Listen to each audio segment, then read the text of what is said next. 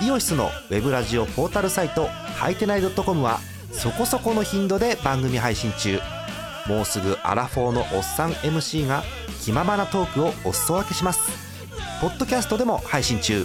通勤電車でラジオを聞いて笑っちゃっても罪ではありませんが Twitter で晒されても知ったことではありません。http コロンスラッシュスラッシュはいてない .com までアクセック今日のトップニュース。埼玉西武ライオンズ2年連続23度目のリーグ優勝。第18回野球盤2019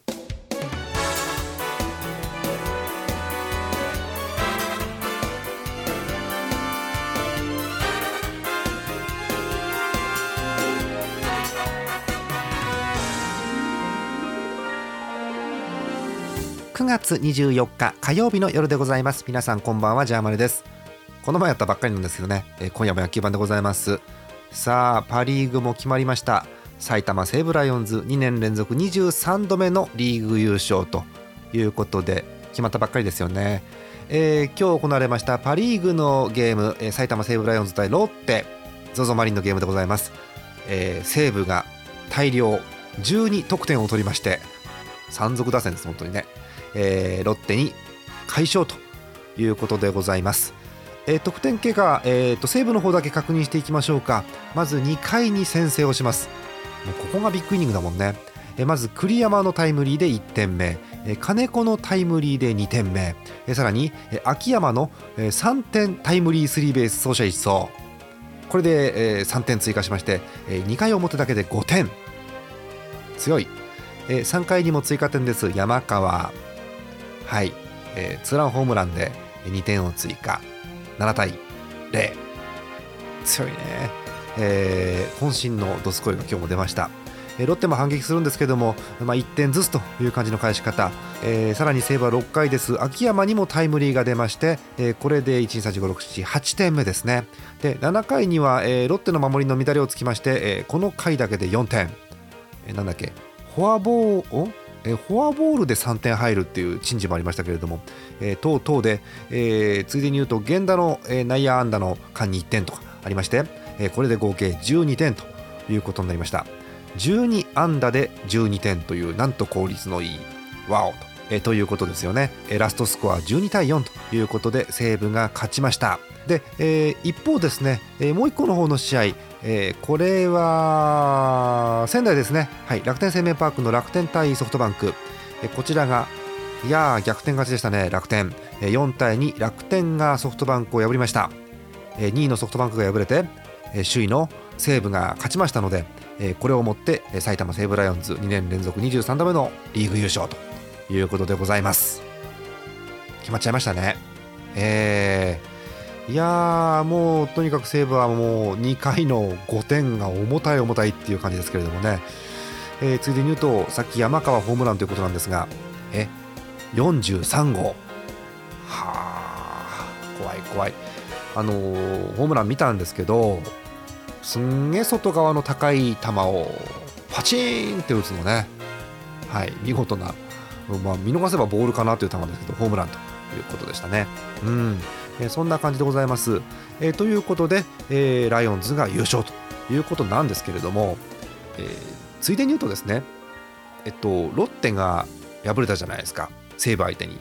で、一方でソフトバンクの相手をしているイーグルスが勝ったもんですから、えー楽天の、今日勝った楽天のですね、えークライマックスシリーズ出場が決定です。はあ、一気に決まるもんですね。えということで、えこれでパ・リーグの全順位が今日をもって確定ということでございます。確定しちゃうんだね。うーん。オリックスとかまだ4試合ぐらい残ってんだけど確定ということでございます。順位確認していきましょう、え優勝は埼玉西武ライオンズ、えー2位がソフトバンクホークス、えー3位が東北楽天ゴールデンイーグルス、えー4位が千葉ロッテマリーンズ、えー5位が北海道日本ファイターズ、うん。えー6位が、えオリックスバファローズということでございます。これで確定ということになりました。ですので、えークライマックスシリーズファーストステージは、えーソフトバンク対楽天。これを、えー福岡でやるということですね。で勝った方がえー、埼玉に乗り込んで西武とやるということになります。はあ。うん。あの、普通に考えれば2位と3位がいると2位の方が強いわけですけど2位のソフトバンクが今日もあんな感じでしょ？でイーグルスなんか今日ソフトバンクに勝ってんでしょ？最高の形ですよね楽天からしたらね、えー、さて、えー、こんな日でもお便りいただいてます。ありがとうございます、えー、ご紹介しましょう、え群馬県ラジオネームミスチャさん。ソフトバンクファンの方ありがとうございます、えジャマネさんこんばんは。毎回楽しく拝聴しております。関東のホークスファンミスチャです。西武ライオンズリーグ優勝おめでとうございます。ホークスダッシュできませんでした。ねスローガンがねダッシュということであ厳しかったですね、うん。えー、敗因は交流戦後の大連敗でしょうか？あったね、うん、9月に入る前にもう少し2位とのゲーム差が欲しかったです。中継ぎ陣の疲れはしょうがないと思います、うん、あとは怪我人が戻ってきたのは良かったのですが本調子になるのが間に合わなかったですね。今回は短めに CS もあるので最後まで応援していきますよ。それではこれからも楽しい放送を期待しておりますというなんと前向きなお便りありがとうございます。うーんまあねあの怖いソフトバンクに戻る前に終わってしまったなという感じなんですよね。ただまあクライマックスまでありますからね日数がね。えクライマックスのファーストステージが10月5日だったかな。ですのでまだ1週間以上ありますから。はい、えー、怖いソフトバンクになっていただければなということですよね、まあ、それもこれも日本ハムが出ないから言えるわけですけれども西武ファンは戦々恐々としてるかなという感じかと思います。お便りありがとうございます。えということで大雑把ではありますが、えー、埼玉西武ライオンズ優勝ということでお伝えいたしました。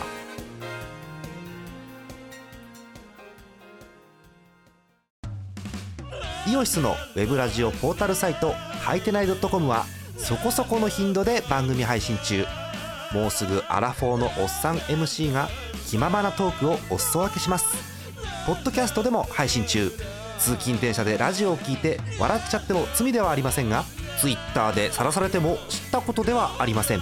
http コロンスラッシュスラッシュはいてない .com までアクセック。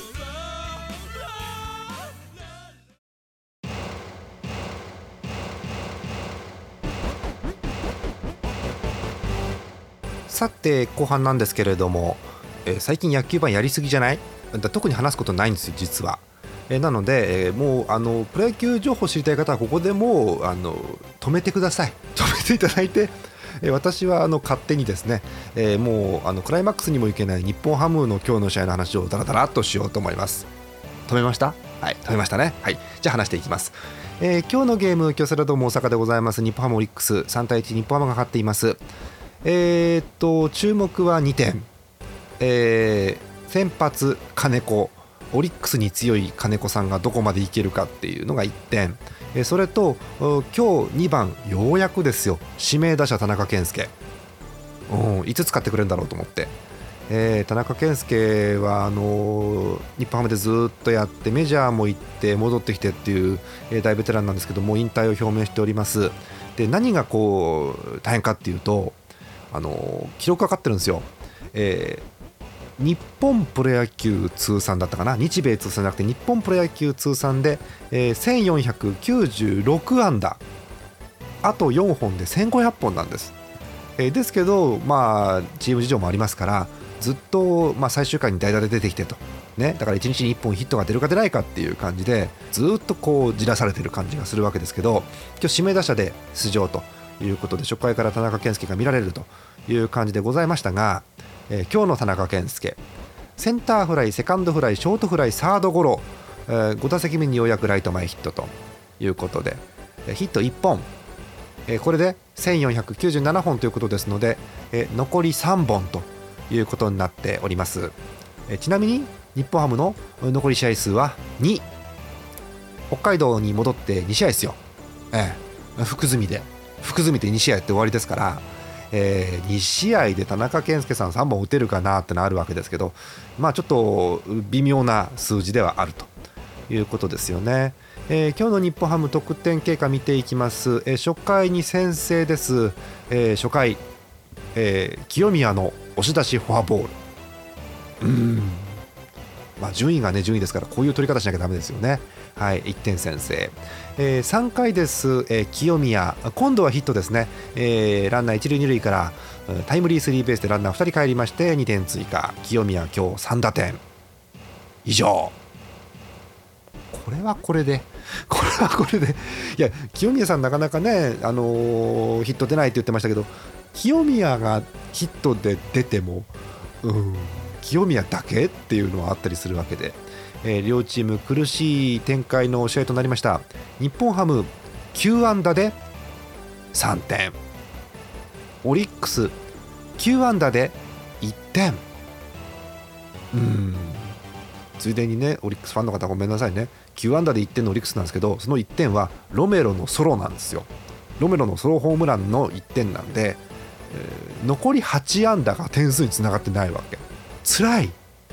5位と6位が対決するとこんなことになるのね。本当にもう。えー、ということですね、えー、一通お便りご紹介しましょう。北海道ラジオネームゼスアット農家さん日ハムファンの方。ジャイアンツ優勝おめでとうございます。その一方でファイターズは B クラス確定となりました。知ってる？はい、えー、この番組をお聞きの皆さんはもうお分かりでしょう。そう。セ・リーグが日本一になるための条件であるファイターズが日本シリーズに出るという大事な状況がついえてしまいました。そっか。あったねこれ。てんてんてん。なんというかここ最近のファイターズがすごくあれなので書くことに困ってしまいますね。あそうそう。稲刈りが順調です。という近況までいただいております。ありがとうございます。うん、まあ、ファイターズは B クラス確定なんですけどそう。ああそういうねジンクスあったんですよ。そう。セ・リーグが日本一になるにはファイターズが相手として出ていってファイターズが負けないとセ・リーグが勝てないっていうありえないデータが出ててうん。今年はねうん。巨人がまあ、えー、とりあえず1位で、えー、レギュラーシーズン突破でねどのシリーズが日本シリーズ出るか分かりませんけれども、うん。まあ、ファイターズがね出ないですからそのジンクス通りにいけばパ・リーグのチームが優勝してしまう。日本シリーズ勝ってしまうということですよね。うん。いや本当にねお便りの通りファイターズがすごくあれだからね困っちゃうよねどうしていいかね。うん。まあ最終的には稲刈りということになりましたけれども。えー、まあでもうんいいっすよね。こう京セラドーム大阪のゲームオリックス日本ハムなんですけど5位と6位が試合やってもえっと、これ、えっと、サイトで見てるデータですけれども、お客さん2万人超えてるのね、でもね。5位、6位がほぼ確定してるチームのパ・リーグの試合なんて昔2万人も入らなかったですよね。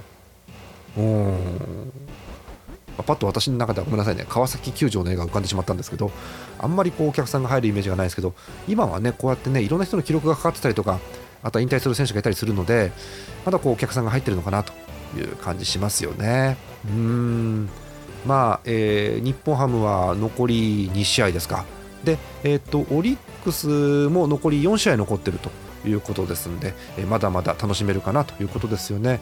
えー、まあ、選手がね元気に野球やってるの見るのはいいですね。はい、えー、ということでそんな感じでございます。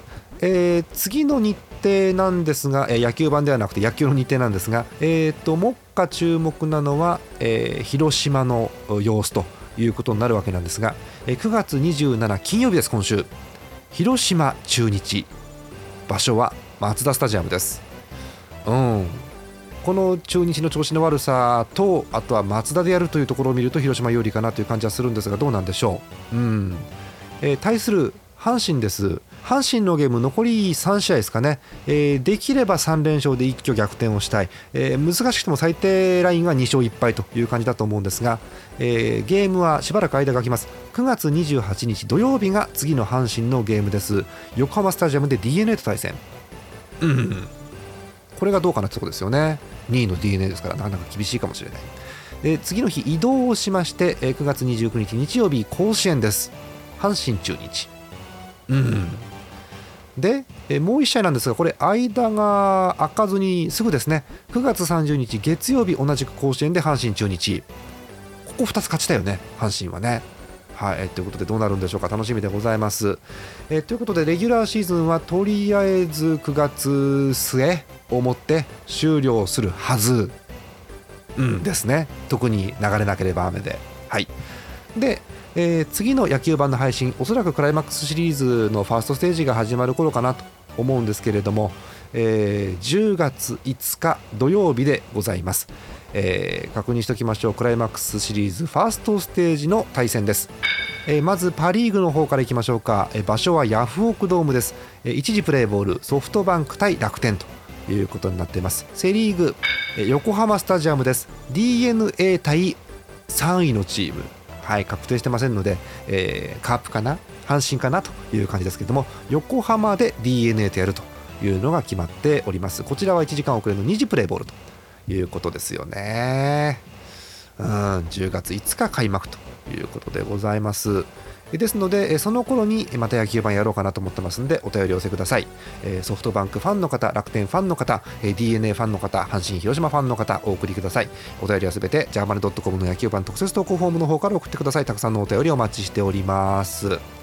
はい、えー、今日は1人ということでえー、しかもなんか今週3回ぐらいやってるんであまり話すこともないんですけれども、えー、この辺でお別れということでございます、えー、次はクライマックスシリーズでお会いしましょう。本日のお相手は、えー、今日のニュースですけど巨人阿部慎之助捕手が引退ということなので、えー、クライマックスでどこまで野球が見れるのか日本シリーズでどこまで野球が見れるのか、え、ちょっと心配で楽しみな、えー、ジャーマルでございました、え、また今度東川さんに聞きたいと思います。また次回です。おやすみなさい。